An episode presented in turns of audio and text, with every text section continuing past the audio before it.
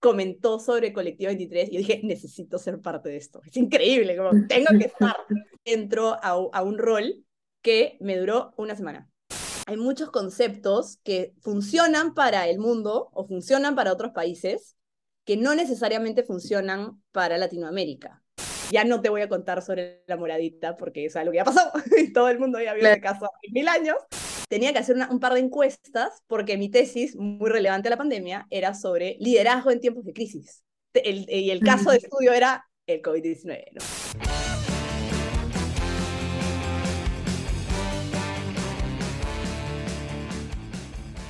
Bienvenidos a este episodio de Peruanos que Inspiran, espacio donde buscamos visibilizar a cada vez más peruanos que la rompen en lo que hacen y apuestan por el Perú. Tengo el placer de presentarles a una capa. Ella es administradora de negocios, es la actual eh, Senior Product Owner en la Escuela de Diseño, Innovación y Liderazgo en Colectivo 23. Tiene más de siete años de experiencia en recursos humanos y community learning en diferentes sectores como retail, ONGs, financiero y tecnológico. Algo que me encantó en su descripción y que lo he sacado para este, para este momento es de que para ella el crecimiento de las personas siempre ha sido su misión más gratificante dentro de toda su trayectoria. Con ustedes, la gran Alejandra Dancuar. Gracias, Ale. Me encanta, sí, realmente. Ale y Ale. Em, bueno, más allá de, la hermosa descripción que has comentado, em, puedo decir que Ale también, Ale Danku, como me conocen en, por el mundo, eh, y Danku en el mundo del deporte, em, Ale es deportista y muy musical, lo cual es un combo muy entretenido de, ver. También soy, tengo que decirlo ahora, soy mamá de Nostos, mi, mi, perrito, que de hecho se llama Nostos porque Nostos es una palabra griega que significa regreso a casa. Y yo regresé a casa, regresé a Perú después de un par de años, eh, así que ha sido todo, regresamos con todo y perrito. Y, creo que Ale también es, em, ahora que vamos a hablar un poco sobre también Colectivo 23, yo soy una pasajera de un colectivo de aprendizaje total de la vida. Eh, así que creo que resumiendo, esa soy yo. Dale, me encanta ese tema del deporte porque, claro, es algo que uno no, lo suele poner en su descripción, digamos, de LinkedIn o en quién soy en un tweet para explicar quién eres, ni tampoco el tema de las mascotas, pero sí, claro, representa mucho lo que es uno también. Y es lo que yo he estado viendo, porque para esto yo he sido medio stalker, yo llegué a Ale así porque había también estudiado en colectivo y justo la vi, me pareció chévere, la comencé a seguir. Y que estás como en este, o sea, en un deporte que me parece no tan común, que es el hockey. Entonces, no sé si nos quieres comentar un poco cómo es que llegas ahí, cómo es que lo practicas, esa pasión que al menos yo percibo del deporte, ¿no? Me encanta que me hayas preguntado eso y ahí tengo que hacer un, disclaimer a, todos y todas los que nos están escuchando que cuando hay algo que me emociona demasiado, em, hablo súper rápido y hablo un montón sobre esto, así que voy a tratar de ser lo más concisa posible. Em, de hecho, yo juego hockey sobre césped eh, desde que era chiquita, desde que tenía como cinco años, eh, mi mamá me metió a un, eh, vacaciones de verano en el colegio y había un momento donde tocaba hockey, ¿no? Entonces vi este deporte rarísimo, se juega con un palo y una pelota. no es tan violento como algunas personas piensan, no, no es que nos golpeamos, de hecho es falta, te golpean. y lo vi, lo practiqué y me quedé como por siempre, básicamente. Y estuve jugando en el colegio. Cuando salí del colegio, seguí jugando por el equipo de, de las exalumnas del cole. Em, y de hecho, también para, para intensidades locas, eh, jugué también por la selección peruana muchísimos años. Y bueno, después me tocó, ya me, me fui del país, otros, otros sueños y objetivos profesionales.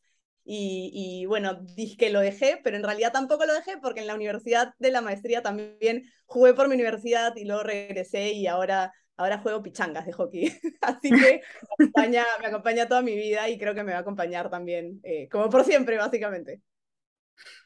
Buenazo, me parece súper, súper chévere, o sea, ¿cómo es que lo has llevado a otras partes? Porque claro, uno cuando hace deporte dice, ah, de repente ya viajo y no sé qué, y se vuelve más complicado, pero creo que cuando te apasiona, o sea, ves la forma, ¿no? De cómo poder hacer que se pueda dar. Y es un deporte, o sea, es que no es tan común, no es como decir yo corro y puedo correr en cualquier lado, ¿no? Es como tienes que encontrar un equipo y eso. Y, y, cosa, y con esto, es que me surgen muchas dudas ya, y de repente a los demás también, así que digo, o sea, ¿cómo es jugar un deporte que no es fútbol, básquet o volei, que son los más comunes acá al menos? Esa pregunta me parece buenísima porque me hace pensar en, en dos cosas así automáticamente. Y eh, la, la, primera es que al ser un deporte no tan común, eh, también cuando lo jugamos, no solamente vas y lo juegas, sino que también piensas un poquito en cómo lo, lo masificamos, cómo vamos y lo enseñamos. Y eso luego, más adelante, como en mi vida profesional, eh, me hizo buscar lugares en los que he trabajado que también tengan esa, como e, esa, ese pedacito de, de no sé, de, de, de pasión, aprendizaje. Eh, y por otro lado, también generó muchísima, como, eh, muchísimo sentido de comunidad, ¿no? Como que somos pocos, pero queremos ser más. Y eso también desde muy chiquita fue algo que fui aprendiendo al jugar este deporte, que nuevamente también, como extrapolándolo a mi vida profesional, es este tema de comunidad. Yo creo que influyó un montón también en, lo que estudié, en, en qué me especialicé y en lo que trabajo hoy en día. Eh, y, te enseña muchísimo. De hecho, trabajo en equipo, ¿no? O sea, no solamente en, en el hockey, bueno, en todos los deportes que han mencionado, es, es eh, invita mucho a, a, ser colaborativo, ¿no? Como hoy en día en colectivo, que ahora cuento un poquito más sobre eso, tus ideas no son solo tus ideas, ¿no? Son tus ideas, las compartes, vamos creciendo todos juntos y juntas en comunidad, se aprende en comunidad, es más chévere aprender en comunidad. Entonces creo que, que las dan el clavo con esa pregunta porque engloba un poco mi vida actual. no, y buenazo porque justo ahorita que estás comentando colectivo, creo que hay bastante gente, sobre todo del público que sigo, porque estuve ahí viendo las analíticas y varios de los seguidores del podcast siguen a colectivo, entonces también le, le echo cherry cuando estaba estudiando ahí, así que seguro por eso de repente uno que otro ha cliqueado para allá. Pero igual que nos cuentes un poco, para las personas que no saben, ¿qué es Colectivo 23? ¿A qué nos referimos con esta?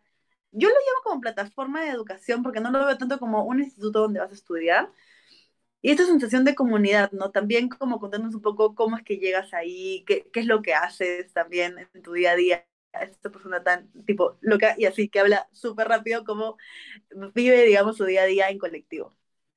Increíble. Te voy a contar eh, qué, qué cool que hayas comenzado con, con datos. Me encanta porque nosotros en colectivo somos demasiado data driven, usando las palabras que, que usamos siempre. Eh, les cuento a todos y para los que nos están escuchando, que son pasajeros y pasajeras, hola de nuevo a todos. eh, bueno, Colectivo 23, eh, que es donde trabajo actualmente, es un, es un hub de aprendizaje, así nos gusta decirle, eh, para profesionales que quieren actualizarse en, en esta era digital. Em, básicamente somos una EdTech, así, así nos, nos llamamos, y, y queremos formar a esta generación de talento digital en América Latina y, y, claro, la, la, razón por la cual básicamente me despierto todos los días es porque, eh, y, y, todos en colectivo, todos en colectivo, es porque queremos acortar la brecha de talento digital que, que en pandemia de hecho se hizo muchísimo más grande. ¿no? Entonces, ¿cómo hacemos esto? Porque suena súper ambicioso, lo hacemos a través de cursos y rutas de aprendizaje donde eh, los pasajeros y pasajeras que se trepan al colectivo, pero el colectivo significa bus o autobús, eh, aprenden no solamente como escuchando al, al profe, ¿no? Eh, nosotros le decimos practitioners a nuestros profes, sino que es más un espacio seguro donde profesionales se juntan y aprenden en comunidad de experiencias que a ellos también les han pasado, de casos reales que traemos, de situaciones del mercado que están pasando en este momento también, y se genera esta magia, porque no se me ocurre otra palabra,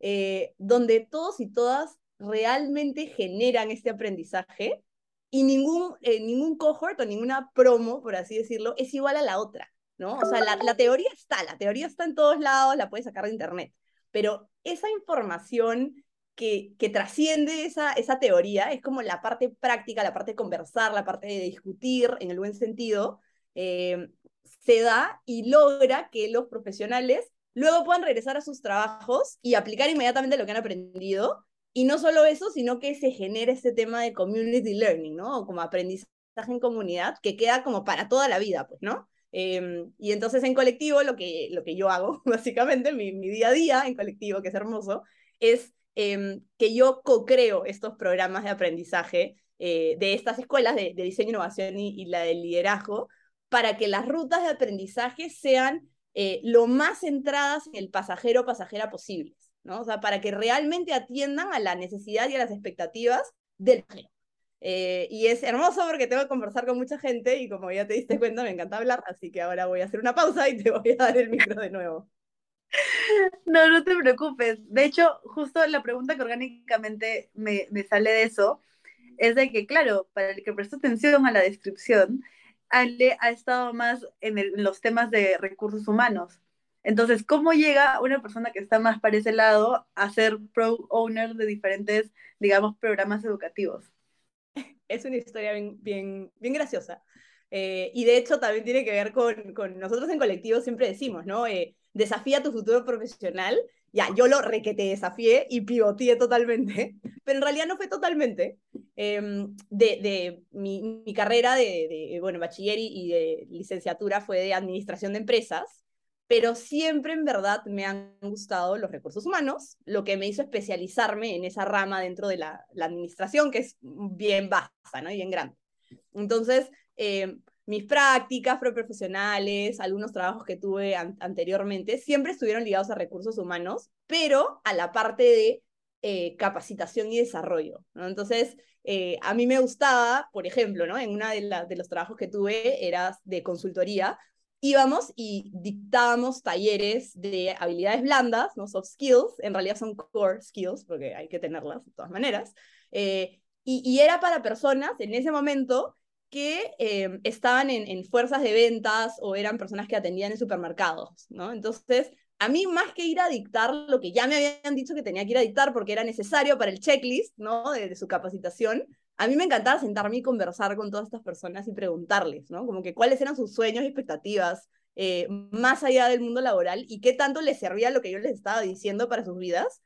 Y era increíble, o sea, conocí demasiadas personas, conversé muchísimo y, eso me llevó después a, a, seguir especializándome en esta parte de aprendizaje, ¿no? De cómo el, el ser humano aprende eh, y más enfocado en, la parte, en, en, los profesionales, porque claro, hay toda una rama dentro de, de, escolares, universitarios, pero a mí me interesaba un montón cuando la persona ya es adulta, ¿no? Y quiere cambiar de rol, quiere pivotear su carrera o no se siente llena con lo que está haciendo ahorita y quiere hacer otra cosa, ¿no? Y eso a mí me, me fascina, me encanta conversar eh, con las personas y, y, indagar un poco más sobre eso. Y entonces, ¿qué pasó? Que bueno, en ese, en ese momento de mi vida eh, tenía mucha parte práctica, pero no tenía mucha parte teórica, me pasó al revés.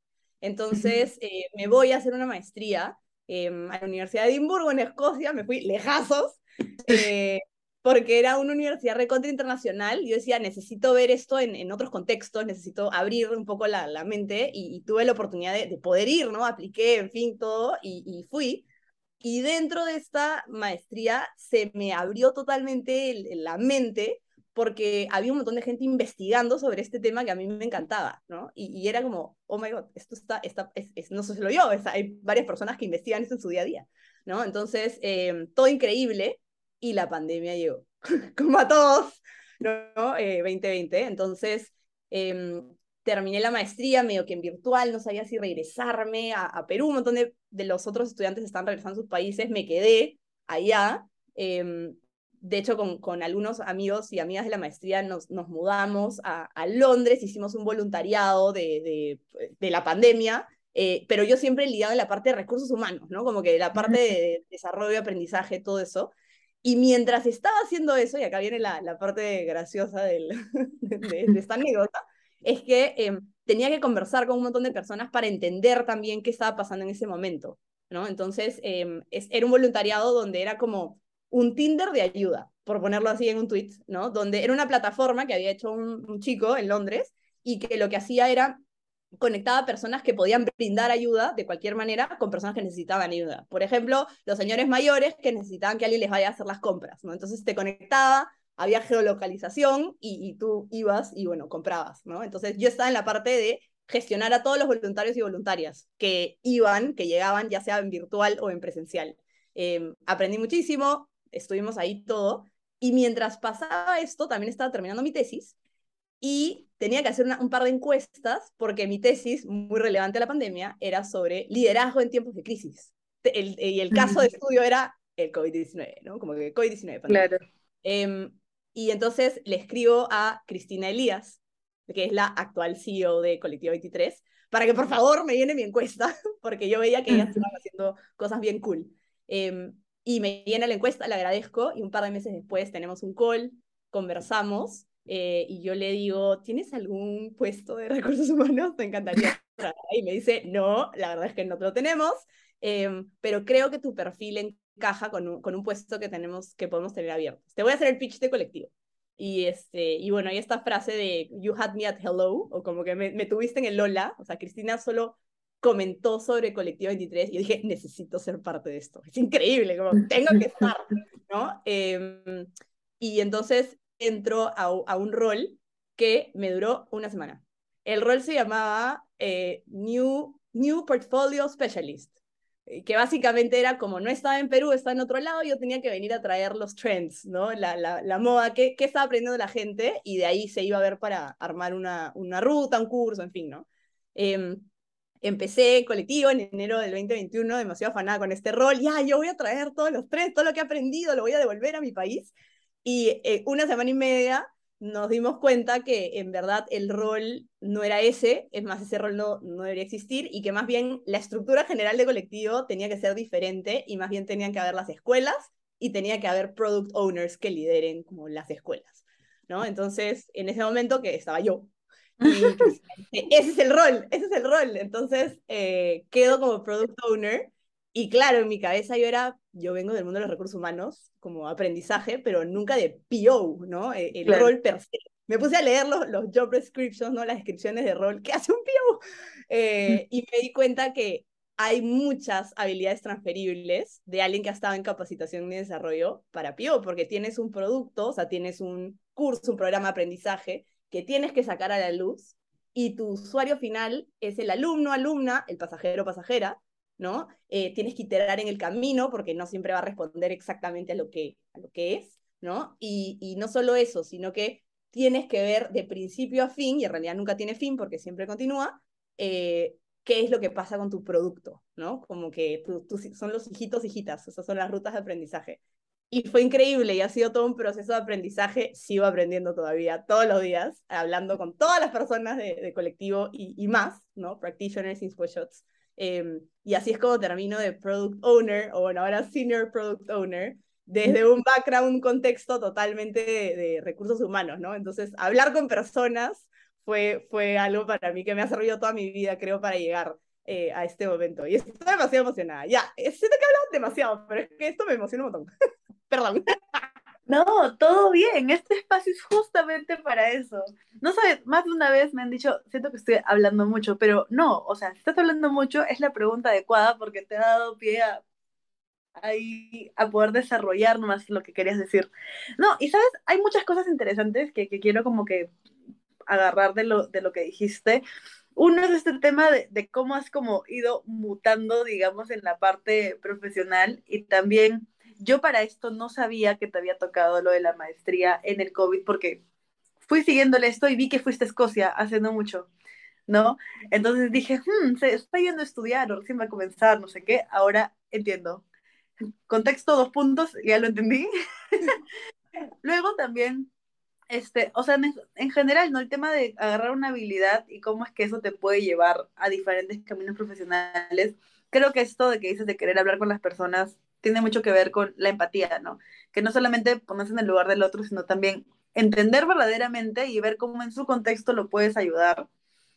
Y algo que me pareció bien interesante, que claro, medio pasó superficialmente, pero sí lo quiero agarrar, es el tema de esto de, ay, ya he aprendido muchas cosas, quiero llevarlas a Perú, quiero transferirlas, que al final se dio de manera distinta, lo sé, pero claro, o sea, ¿cómo es transferir en general el conocimiento o de ahora lo que has aprendido, tipo desde fuera, a un contexto latinoamericano, ¿no? Y ahí quiero enlazar y hacerle cherry a el podcast que hiciste que este, con Aidio, que me pareció súper chévere. No lo terminé de escuchar, siendo súper sincera, pero para esto escuché la primera parte.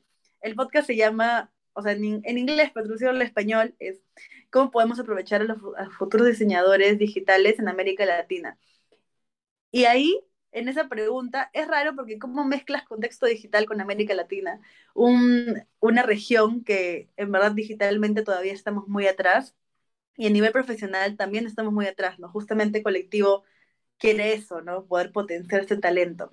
Entonces, todo lo que he dicho, ¿cómo, o sea, cuáles son estos desafíos que consideras que has encontrado ahora que estás como que inmersa en esto para poder trasladar todo el tema digital y en general todas las tendencias que existen fuera hacia América Latina, ¿no? Que es un contexto distinto, retante, yo considero con mucho potencial de desarrollo porque justamente estamos en pañales, ¿no?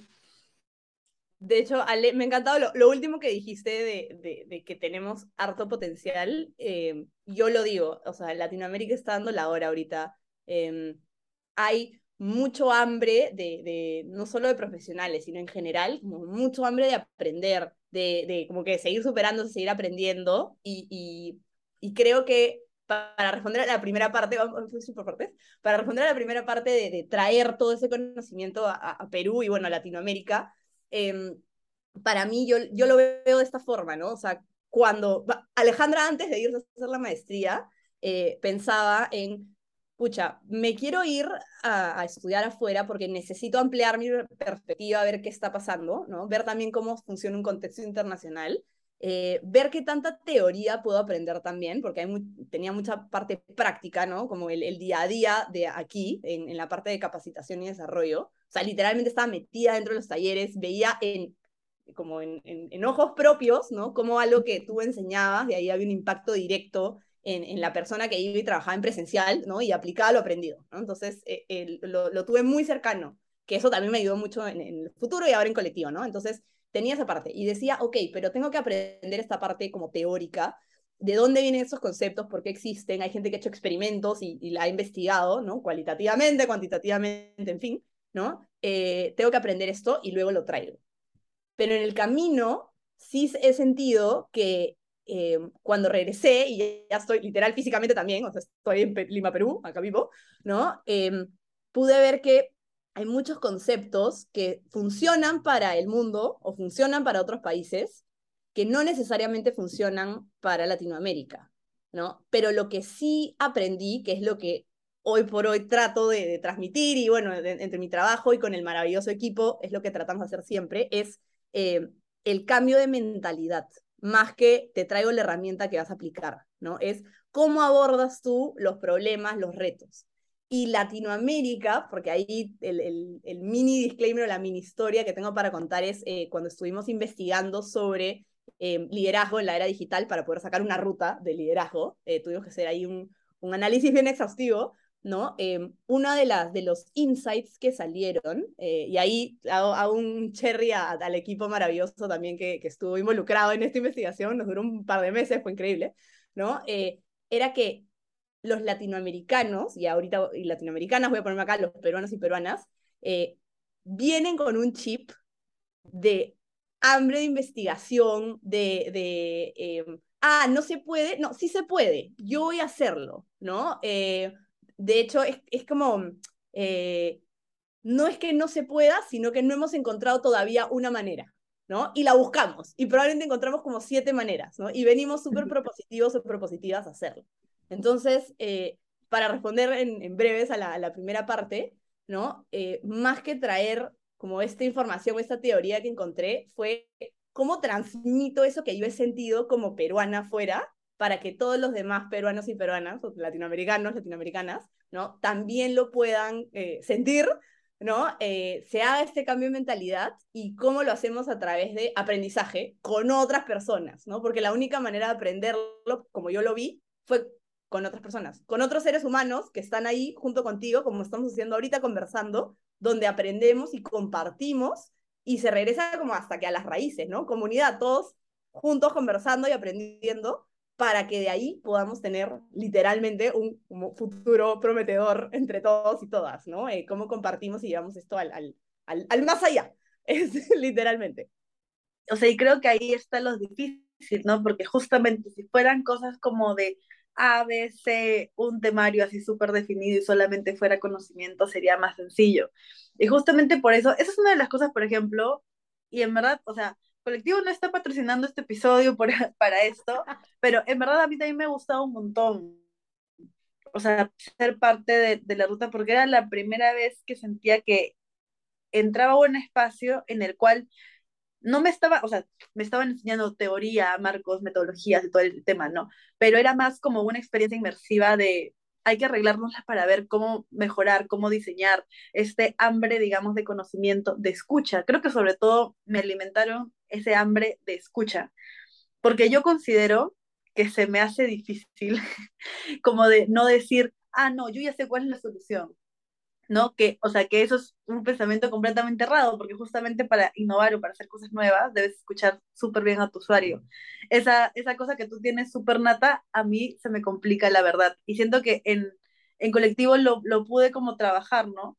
Y no solamente me decían, con esas herramientas lo haces, sino me explicaron por qué verdaderamente es importante, por qué verdaderamente es importante escuchar, por qué verdaderamente es importante sacar como de cuál es su día a día y no enfocarnos solamente en el flujo que deberíamos seguir en, en, en X cosas, sino en todo su día, ¿no? ¿Cuáles son los dolores en general? Porque de ahí puedes sacar un montón de insights súper chéveres.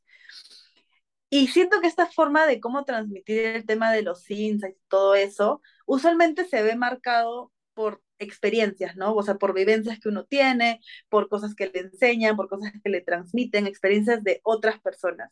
Entonces quiero hacer como que el hilo conductor para mi siguiente pregunta.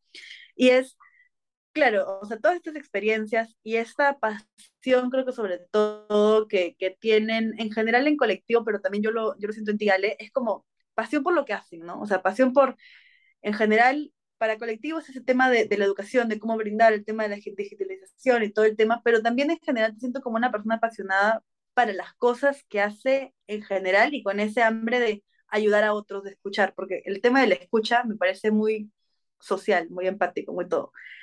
Así que, yendo a mi pregunta, es, ¿qué sientes, o sea, cómo sientes que has ido trabajando esto o cuál sientes que ha sido como una experiencia que de repente ayudó a tener este tema de, ah, el tema de la escucha es súper importante o me interesa esto, me interesa lo otro, porque creo que usualmente son como que como que puntos en la vida que definen eso. O sea, por ejemplo, para, para, digamos, dejarme entender un poco mejor, yo considero que no era una persona tan resiliente hasta que me pasó un tema, digamos, económico y académico en la universidad súper fuerte, que yo hubiese podido, no sé, dejar en ese momento la universidad o X cosas, y no, no. Y creo que ahí es donde saqué una característica que ahora siento que a mí me define. Entonces el tema de repente de la escucha o el tema de buscar ayudar a otros ¿Qué sientes que fue que definió eso? ¿Te está gustando el episodio? Recuerda que este proyecto no es nada sin tu apoyo. Por eso no te olvides de suscribirte a nuestro canal de YouTube, dejar tu comentario, dejar tu like y seguirnos en tu plataforma de podcast favorito. Y también en Instagram, ahí voy publicando historias. Es una increíble pregunta. La pregunta está en fire, ¿eh? eh gracias, Ale. Eh, no sé si tengo un momento, ¿no? Así como, como cuentas el, el tuyo, em, pero creo que este tema de escuchar lo he, lo he estado viviendo, ¿no? Como en toda mi vida profesional. Em, creo que si, si tuviera que poner así un, un, momento profesional donde, donde esto surgió y me fui dando cuenta como, ok, esto es muy importante, es, es algo que parece bien chiquito, pero a mí me marcó un montón, y es que en mis primeras prácticas preprofesionales, yo trabajaba en un banco grande, ¿no? Como muchas personas, creo que eran más de 7.000 colaboradores, ¿no? En, en, el área de recursos humanos y estaba en, la parte de talento y cultura. Y eh, como mi primer así proyecto de, de, como practicante, ¿no? Que te empoderan y te dan un proyecto chiquito, pero tú ves como es mi proyecto, porque yo lo estoy liderando, ¿no? Eh, me, me encomendaron organizar los reconocimientos por años de servicio a las personas que tenían muchísimos años de servicio en el banco. ¿no? Entonces había un ritual en, en este banco donde, donde había una reunión mensual y dentro de esta reunión mensual se presentaba a estas personas y era increíble, pues, ¿no? La, las personas de, de, cada equipo, ¿no? Por ejemplo, que la persona era de operaciones, todas operaciones iba y era con banderolas, parecía partido de fútbol, así, este, las matracas, todo, ¿no? Y, era increíble, era un momento que era un ritual, ¿no? Se celebraba de esa manera. Eh, y entonces yo era la persona que tenía que eh, coordinar el regalo que se le iba a dar, en fin, como esas cosas, ¿no? Eh, y el regalo que se da en ese momento era un reloj.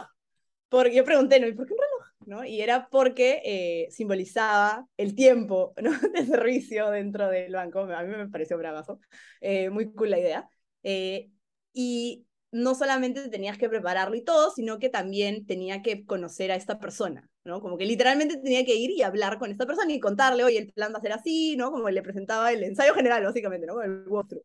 Y más que la parte del regalo, comencé a preguntarle a las personas, por eso me demoraba tanto, perdón si me están escuchando los que trabajan en el banco conmigo en ese momento, eh, me demoraba tanto en esas reuniones, porque yo iba físicamente a buscar a la persona, era un banco gratis, o sea, tenía varios pisos, ¿no? Iba caminando y, y me quedaba conversando con la persona y me encantaba escuchar sus experiencias profesionales durante tantos años, ¿no? Y de hecho también mi mamá, por ejemplo, es una persona que también ha trabajado en, en, otro banco por más de 47 años, ¿no? Eh, Y escuchar esas historias es increíble. Entonces iba y le decía, oye, felicitaciones, has cumplido 25 años de trabajado, cosa que hoy en día este concepto ha cambiado, ¿no? Eso era hace, hace tiempo.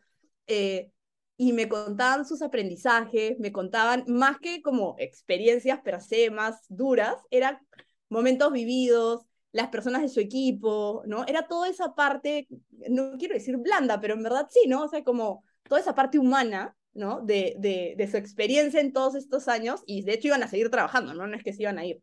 Eh, y creo que ese momento me marcó mucho porque de ahí en mis siguientes trabajos y hoy en Colectivo 23, cuando estás así en el día a día demasiado estresado, ay, tengo que estar el entregable o tengo que entregar esto, tengo mil reuniones, mi, mi Google Calendar ya no tiene espacio, ¿no? Como que se, ago, se agota mi Google Calendar, me dice, por favor, ya no, ¿no? O sea, en esos momentos que tenemos, yo me acuerdo siempre es volver a, ¿por qué estás haciendo lo que estás haciendo?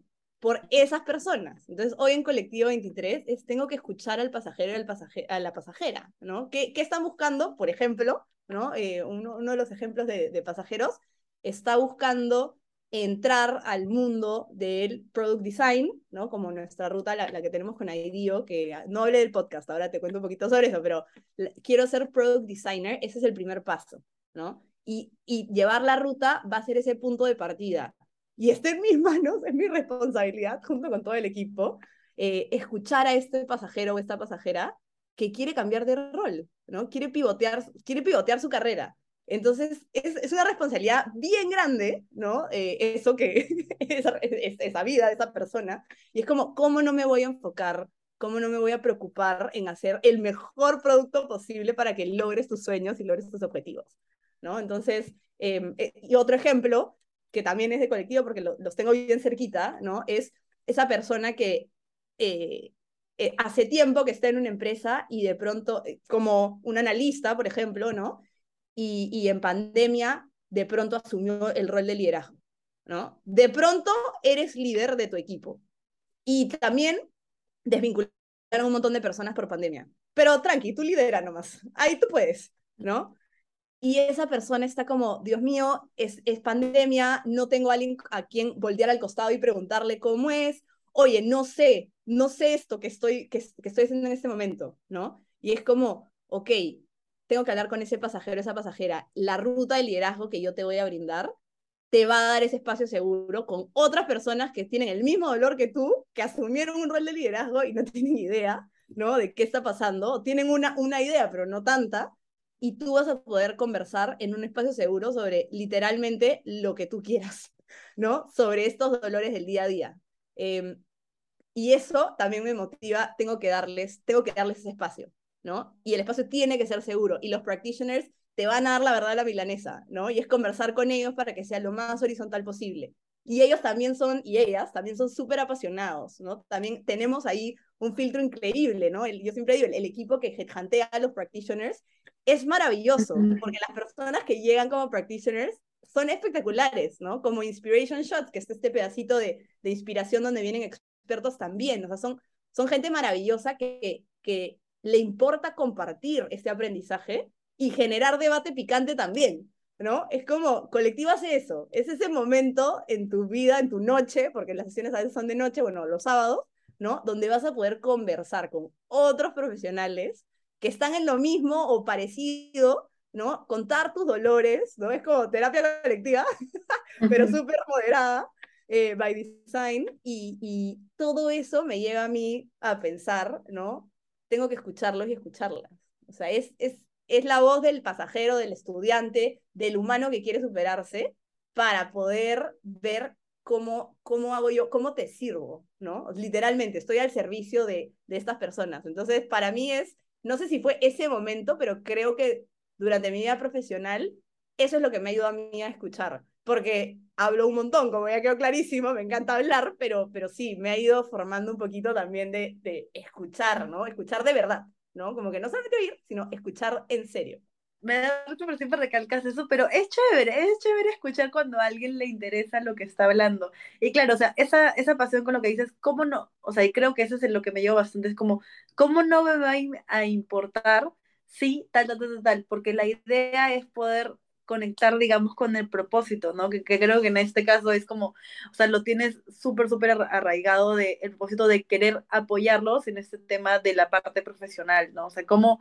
no los voy a querer ayudar si quieren mejorar en la parte profesional o si quieren cambiar o si simplemente están queriendo potenciarse a ellos mismos. ¿Cómo no? Es que me encanta la pregunta de cómo no voy a querer tal cosa.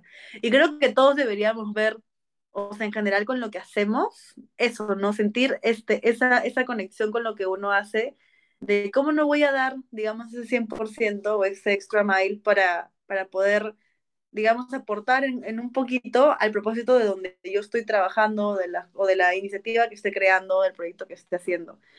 Y para dar el espacio, antes de una de las preguntas finales, este, quiero que nos cuentes un poco de cómo, o sea, cómo llegas a hacer, es que IDEO, para algunos lo deben conocer, imagino que la gran mayoría, pero IDEO es como esta, esta gran empresa de, que ve temas de, innovación y diseño, sobre todo de temas de, diseño de usuario, que es como, o sea, es la, meca, digamos, del tema de la innovación, ¿no? Entonces, ¿cómo es que llega Ale a, o sea, a hablar en un podcast de IDEO como tal?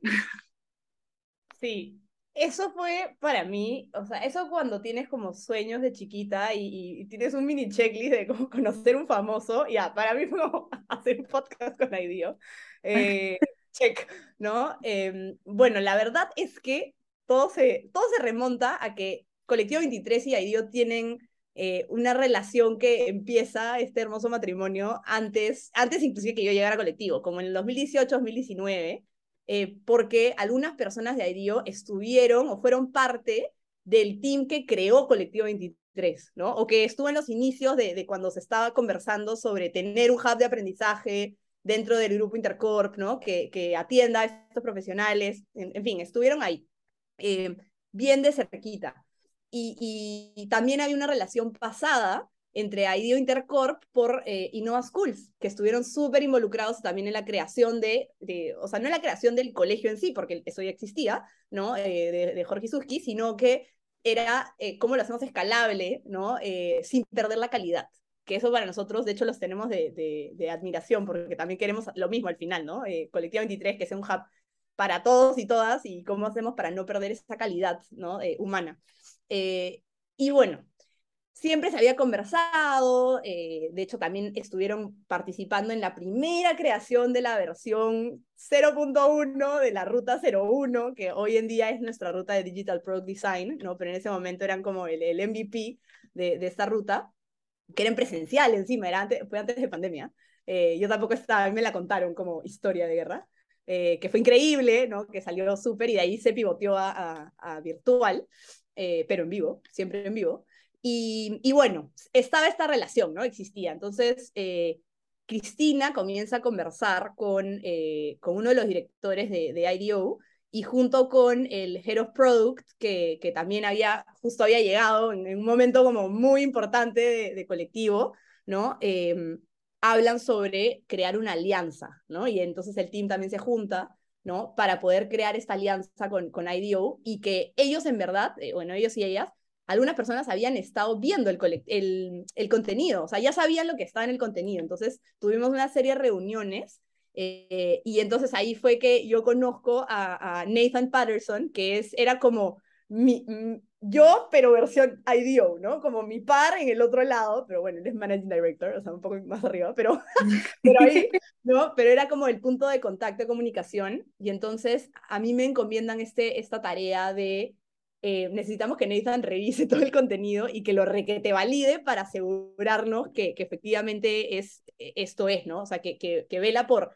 justamente el aprendizaje al pasajero y la pasajera, ¿no? Y junto con el equipo hicimos ahí eh, el proyecto, desplegamos todo rapidísimo, nos conocen por ser como muy, muy eficientes en eso y, y Nathan pasó por el contenido junto con el team de, de IDO eh, y dijeron, esto es, o sea, esto, quieres ser product designer o empezar a ser product designer, esta ruta es para ti, ¿no? Como que el contenido está excelente, 100 puntos, ¿no? Algunas cosas, algunos casos, hay que irlos actualizando, cosa que Colectivo en general hace, ¿no? Como eh, generamos contenido a, a, través de experiencias que pasan en ese momento, o sea, yo no te voy a contar, eh, ya no te voy a contar sobre la moradita, porque es algo que ya pasó, y todo el mundo ya vio el caso hace mil años, ¿no? Te voy a Netflix contar sobre...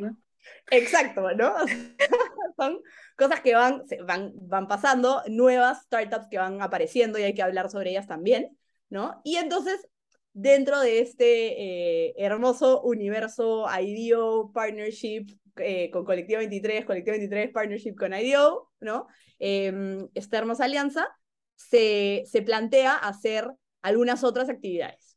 Y dentro de estas actividades, una era que pudiéramos hablar sobre eh, cómo, cómo, eh, cómo hacemos que el rol del product designer ¿no? de Latinoamérica eh, se expanda ¿no? por el mundo, cómo, cómo capitalizamos en el buen sentido de la palabra a estos nuevos product designers que están saliendo en Latinoamérica hacia, hacia el mundo.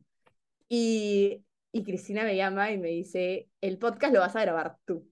Y yo, cara de póker, no era por teléfono, pero igual cara de póker, como, ya, perfecto, todo bien, excelente, gracias Cristina. Y colgué y estaba como, ¡ah!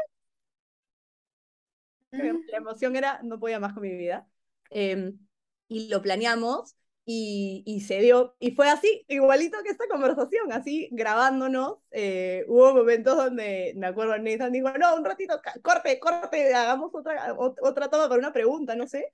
Eh, pero lo que más rescato, de, de, además de, obviamente, grabar el podcast, fue esas conversaciones que tuvimos en la previa y en el después de grabar, de aprender de estas personas. O sea, Nathan ha sido diseñador toda su vida y viene de un, background, de un contexto de diseño, eh, y poder conversar con él como que me voy a tomar un café, ¿no? Eh, fue espectacular. Y eso es lo que queremos hacer también en Colectivo 23, ¿no? Es, tú puedes conversar con el practitioner que no es alguien que está arribísima en un pedestal, es una persona como tú, un profesional que también tuvo una gran historia, que de repente pivoteó su rol o no, y que puedes conversar y resolver casos en sesión, ¿no? O el Inspiration Shot también. En, la ruta de con IDEO tenemos, de hecho, los Inspiration Shots, esta persona que viene a darte un shot de inspiración por 30 minutos, es una persona de IDEO. Son directors, son product designers, eh, product owners, ¿no? Como que son personas que vienen y tú estás ahí tranqui un miércoles a las 7 pm conversando con el gran Momo Estrella, ¿no? Que estuvo en IDEO y ahora en IKEA, que él está en Shanghai, ¿no? Conectividad total, comentándote cómo hizo para, para hacer eh, más sostenible uno de sus proyectos de los muebles, ¿no? Y es como, a mí se me vuelve el cerebro, a veces me siento solo y digo, ala, estamos haciendo cosas chéveres. Eh, y cómo, lo, cómo hacemos para mejorar, ¿no? Cómo hacemos para darle la mejor experiencia a los pasajeros y pasajeras, y también a los practitioners y a los inspo shots. Entonces, eh, eh, creo que fue eso, ¿no? O sea, todo, bueno, y todo el aprendizaje que se dio, necesitamos como tres podcasts para esto, ¿vale? Para contarte todo el aprendizaje que ha sucedido, pero, pero sí, fue increíble, ¿no? De lo, de lo que mencionas, tipo, súper chéveres, que me llevo justamente eso, ¿no? Es como, cómo, o sea, uno puede hacer cosas tan chéveres como hacer esta conexión entre personas. Y así también es como mucho nace este espacio, ¿no? Justamente con la idea de poder conectar y que la gente sepa que existe este espacio también de que puede escuchar a gente que se haciendo cosas interesantes en otras cosas y que eventualmente, porque siempre lo he dicho, si quieren que los conecte con alguien con el que he hablado, díganme y yo pido el correo para ver si es que está bien y lo paso y todo bien, ¿no? Pero es como, qué lindo esta búsqueda, digamos, constante de conocimiento, de inspiración, de poder llevarse un montón de ideas para poder ejecutarlas, porque al final es como, eso es lo, lo súper chévere, ¿no? Como de todo el mundo se conecta y así. No sé, me, ha gustado mucho esta última parte de lo que hemos hablado también a mí. También hablo rápido cuando me emociono. y, y sabes una cosa también, es como, me ayuda a conectar súper bien ya y que me, da pena, pero por temas de tiempo ya estamos cerrando este, este, el episodio de hoy. Es como, nos has contado un montón de cosas chéveres que te emocionan, que estás haciendo y que no sé qué, no sé qué. Entonces, o sea, tú pensabas, por ejemplo, la Ale, la Ale Danku de cuando tenía 10 años, pensaba que iba a llegar como hasta este punto, que iba a haber hecho esas cosas. ¿Qué le dirías a ella? Si conoces alguna marca que quiera aliarse con este proyecto, no dudes en escribirme. Y también, si quieres aportar yapeando, puedes hacerlo al 941-997-865. Pregunta profunda, Ale. eh, uy, no sé si se hubiera imaginado esto exactamente, la verdad. Eh, pero creo que esa Ale, o algo que le hubiera dicho, ¿no? A esa Ale en ese momento, porque estoy pensando, ¿no? 10 años, 11 años, estás como en tercer grado, cuarto grado, entonces me estoy, me posicionando ahí en el, en el momento, ¿no? Como que yo con mi uniforme de colegio, con mis 80 mochilas, porque yo era esa chivola que hace todas las actividades extracurriculares, esa era, yo era esa chivola. Em, y, pucha, creo que le hubiera dicho que que siga con esa esencia y como que siendo tan genuina, porque yo era un personajillo, pues, ¿no? Cuando, cuando era más chiquita, no sé si sigo siendo un personajillo, la verdad, em, y que se vienen grandes cosas, ¿no? O sea, no le diría que viva en incertidumbre, no le diría que, ¿no? Eh, eh, y sí, o sea, que siga, que siga siendo tal cual, porque es algo que me, me llegó mucho al corazón cuando, cuando has dicho, Ale, lo de compartir, si necesitas el correo de alguien o que le hablaste a alguien o, que fuiste y te acercaste, creo que eso es algo que, que, que, es muy importante. Y de chiquita yo lo hacía un montón, como que no me daba tanta vergüenza, ¿no? Ir y acercarme y pedir, ¿no? Algo o decir, y, creo que me ha ayudado hoy en día también a, a seguir estando un poco intensa y, y, es divertido, o sea, al final ya pues, si la malogras, la malograste, ¿qué aprendiste de eso? Y sigues, ¿no? Entonces, Em, en el equipo, sí, en, Colectivo 23 estamos así como, como que todos los días, ¿no? Todos los días son eh, a ver prueba, ¿no? Y, siento que sí nos, eh, sí se nos permite en general, o, nosotros mismos nos permitimos hacerlo, ¿no? En las cosas de, de, trabajo. Eh, nos permitimos ser, no sé cuál es la palabra en castellano, perdón por el spanglish, no me maten, pero be bold es uno de nuestros valores, ¿no? Ser bold en lo que haces. Eh, y, en, en, la chamba, en el trabajo, lo, compartimos. Entonces, uy, sí, eso le diría a, Le, Ledanku, pequeño Ledanku de 10 años, es como que continúa, chica, tú puedes. Como que vamos, sé genuina, sé genuina, no te pierdas. y ahí estamos. Solamente para, digamos, cerrar el espacio, te doy el pase para que me comentes, no sé, algo que quisieras comentar de manera de cierre, si quieres compartir alguna red social o algo, este es el momento. Ah, me encantó. El momento del estrellato influencer frustrada. Eh, no, en verdad agradecerte, Ale. Eh, agradecerte demasiado por este espacio. Me encanta que existan estos espacios. Qué chévere que hayas hecho uno, uno así, eh, porque al final es esto, es compartir experiencias, es aprender, es conectar con otros seres humanos, ver qué están haciendo, ¿no? Es no, no de stalker, sino de curiosidad, obviamente. y, y sí, si quieren seguir la conversación, podemos conversarlo, obviamente. Bueno, les voy a dejar mi, mi Instagram porque no es, no es que sea influencer, pero mi Instagram es arroba aledanku, tal cual. Eh, escriban y conversamos em, de lo que quieran y si es de eh, tecnología y educación, mejor. Eh, digamos que es curiosidad y no es que soy stalker. Tiene varios destacados de los viajes que ha hecho el de India a mí personalmente me encantó porque soy fan de Bollywood y yo veía tipo todo en la realidad, me pareció muy chévere. Así que nada, cerramos este espacio con el tema de curiosidad, ser genuina y nada, muchas gracias a todos los que nos escuchan. Recuerden que tenemos episodios todas las semanas y nada, manténganse sintonizados, sigan a Ale, sigan a Peruanos que Inspiran en todas sus redes de podcast y en Instagram también encuentran a aleteca.p para seguirme a mí. Muchas gracias. Espero te haya gustado el episodio. No te olvides de seguirnos en nuestras redes sociales y darle like y suscribirte a este canal.